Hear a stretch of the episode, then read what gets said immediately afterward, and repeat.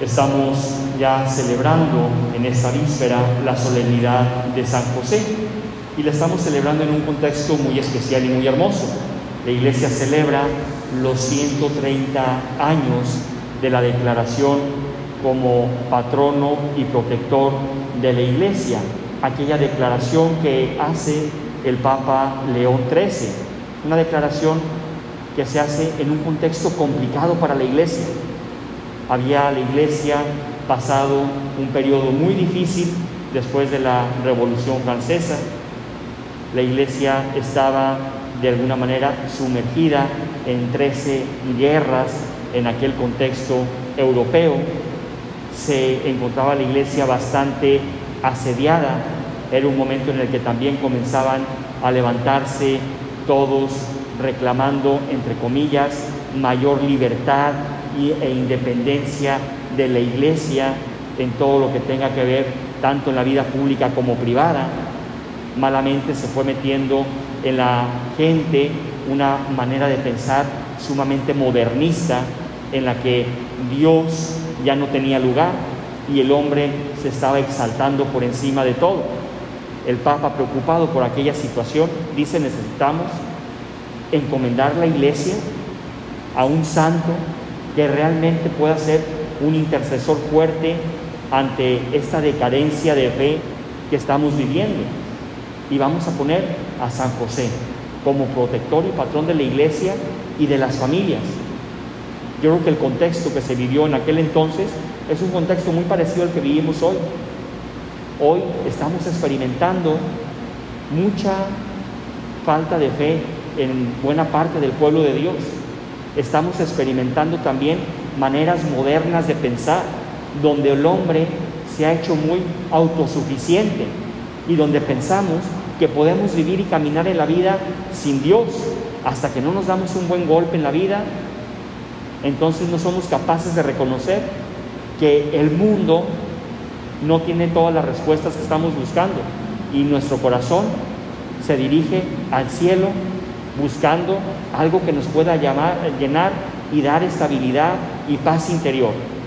Hoy por eso el Papa Francisco también preocupado un poquito por todo lo que se vive, ha declarado un año donde vamos a resaltar la figura protectora de San José en la iglesia, en el mundo, en nuestras familias y en nuestra vida personal, ante la carente falta de liderazgos actuales necesitamos tener modelos certeros de vida y de santidad. San José reúne estas dos cosas. Es un modelo de vida humana. Fue un hombre trabajador, un hombre sencillo, un hombre justo y también un hombre santo, porque fue un hombre que alimentó su vida en la fe y en la confianza en Dios sobre los planes que Dios fue tejiendo sobre él. Vemos este evangelio tan hermoso, cómo San José es capaz de responder generosamente a esa llamada de Dios para ser padre de Jesús y para ser esposo de la Virgen María. Y responde con fe a un misterio que difícilmente y humanamente habrá entendido. Sin embargo, se pone en manos del Señor como buen israelita que era y confía que los planes de Dios son siempre mejores que nuestros mejores planes y más grandes que nuestros más grandes planes. Porque a veces nosotros pensamos que tenemos el mejor plan, pues el mejor plan que tú tengas no va a ser mejor que el mejor plan de Dios sobre ti. Y José aprende a responder con mucha fe en su corazón a esa voz de Dios que la percibe en sueños. Vemos en el Evangelio cómo José es capaz de escuchar a Dios en el sueño.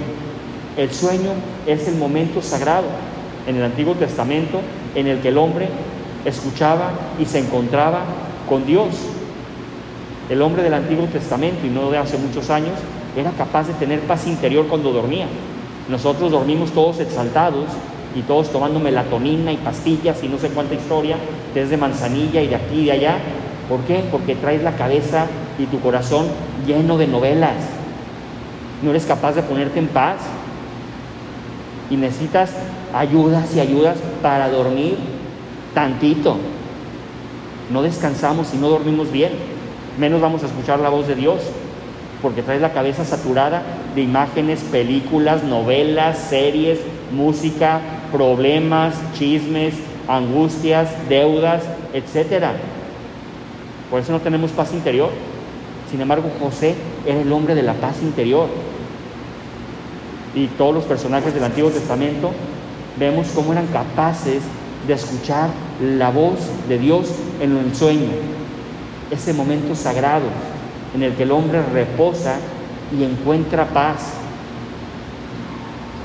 Ojalá que nosotros le pidamos a Dios y a, y a la intercesión de San José este año tan hermoso que seamos capaces de escuchar la voz de Dios, no nada más en sueños, sino a lo largo de nuestra vida y durante el día, que aprendamos a tener silencio interior, que aprendamos a gozar de ese silencio interior que nos permite conectarnos con el Creador. Yo les invito a que hagan ese experimento en su vida de manera bien consciente. Hoy les voy a invitar a que lo hagan en dos momentos, en el momento de la consagración y en el momento de la bendición con el Santísimo. Traten de desconectarse de todo. Traten de hacer silencio. Traten de olvidarse de la vida. Olvídense de todo lo que traen y de la existencia. Pónganse en conexión con Dios. Hagan una experiencia de las muchas que hizo San José de aprender a entrar en contacto directo y de corazón a corazón con el Señor. Por eso San José en este año la iglesia lo pone de realce porque necesitamos de este modelo de santidad. San José es el más grande de los santos después de la Santísima Virgen María, junto a Juan el Bautista. Es el modelo más hermoso que tenemos.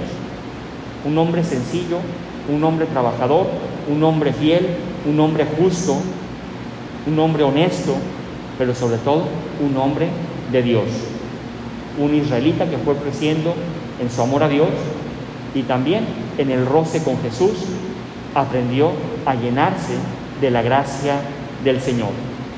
Que José nos conceda también a nosotros en este año que estamos iniciando, el año de San José, la gracia de que en el contacto con Jesús nuestro corazón se llene de paz, nuestro corazón se llene de otras ambiciones y de otras cosas que no sean las mundanas, que tengamos la ambición de ser santos, que tengamos la ilusión de llegar al cielo, que tengamos la ambición de ser justos, que tengamos la ilusión de dejarnos a veces de tantas cosas que nos roban la paz, minucias de la vida. No entro en detalles, pero de verdad tenemos que aprender a soltarnos de muchas sonceras, cositas pequeñas que a veces hacemos problemas enormes. El éxito de la vida de José con la Santísima Virgen María, y por eso se llama Sagrada Familia, fue que supieron caminar y convivir con Jesús. Que a José nos concede esa gracia de que nuestras familias, de que nuestra vida personal sea sagrada, porque le damos paso a Jesús, que es el que la santifica, el que la hace sagrada y el que nos ayuda a poner los pies en la tierra y a soltar todo aquello que nos estorba en el camino hacia el cielo.